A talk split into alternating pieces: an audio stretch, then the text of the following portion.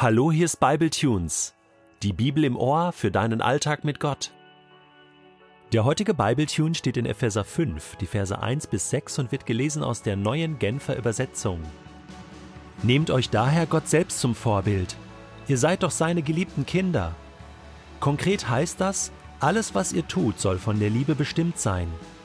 Dennoch Christus hat uns seine Liebe erwiesen und hat sein Leben für uns hingegeben wie eine Opfergabe, deren Duft vom Altar zu Gott aufsteigt und an der er Freude hat. Auf sexuelle Unmoral und Schamlosigkeit jeder Art, aber auch auf Habgier sollt ihr euch nicht einmal mit Worten einlassen. Denn es gehört sich nicht für Gottes heiliges Volk, sich mit solchen Dingen zu beschäftigen.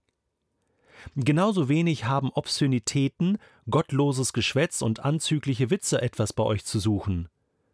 Bringt vielmehr bei allem, was ihr sagt, eure Dankbarkeit gegenüber Gott zum Ausdruck. Denn über eins müsst ihr euch im Klaren sein.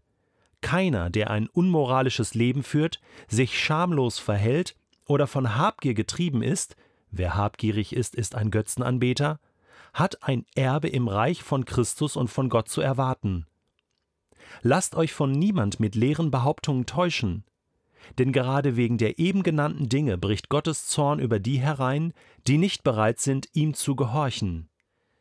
Ehrlich gesagt gibt es genau zwei Möglichkeiten, mit dem heutigen Text von Paulus umzugehen, wenn ich ihn nicht einfach ignorieren will. Entweder ich streite alles ab, was Paulus hier aufzeigt, und sage, dass er falsch liegt und lügt, weil es Dinge wie sexuelle Unmoral, Schamlosigkeit, Habgier, Obszönitäten, gottloses Geschwätz und anzügliche Witze bei mir und anderen Kindern Gottes einfach nicht gibt, weil nicht sein kann, was nicht sein darf. Fertig. Und so lebe ich einfach weiter wie bisher. Nichts ändert sich. Und ich werde langsam aber sicher zu diesem älteren Sohn aus dem Gleichnis in Lukas 15, der zwar ständig in Gottes Gegenwart lebt, aber mit Ehrlichkeit, Umkehr und Vergebung und Dankbarkeit Gott gegenüber so rein gar nichts mehr am Hut hat. Oder ich gebe Paulus recht, und dann ändert sich alles. Dann gebe ich ehrlich zu, dass ich diese Gedanken, die Paulus hier beschreibt, kenne, und dass ich weiß, dass sie falsch sind, und dass ich genau weiß, warum Jesus wohl am Kreuz sterben musste. Eben nicht, weil ich so ein frommes, heiliges und unschuldiges Lamm bin, sondern weil ich ein Sünder und Bettler bin, der Erlösung, Annahme, Vergebung und ein neues Leben braucht, und zwar unbedingt. Und dass ich darunter leide, dass ich immer wieder mal in diese alten Muster hineingerate, immer wieder mal mein versprochenes Erbe drohe zu verzocken, immer wieder mal den Zorn meines Vaters mir aufhalse durch meine Dummheiten.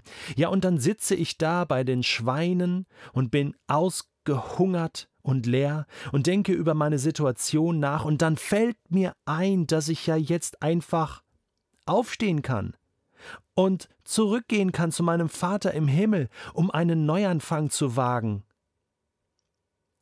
wird er mich wieder als seinen Sohn annehmen, denke ich unterwegs? Ist seine Liebe zu mir, sein Kredit endgültig aufgebraucht? Und während ich noch darüber nachdenke und so laufe, sehe ich ihn schon von weitem auf mich zurasen, mit offenen Armen und einem Strahlen im Gesicht. Ich verurteile dich nicht, ruft er mir zu, aber sündige ab sofort nicht mehr. Die kürzeste Predigt, die Jesus je gehalten hat. Gott verurteilt mich nicht, weil Jesus das Urteil auf sich genommen hat. Aber ich kann neu anfangen. Heute. Jetzt.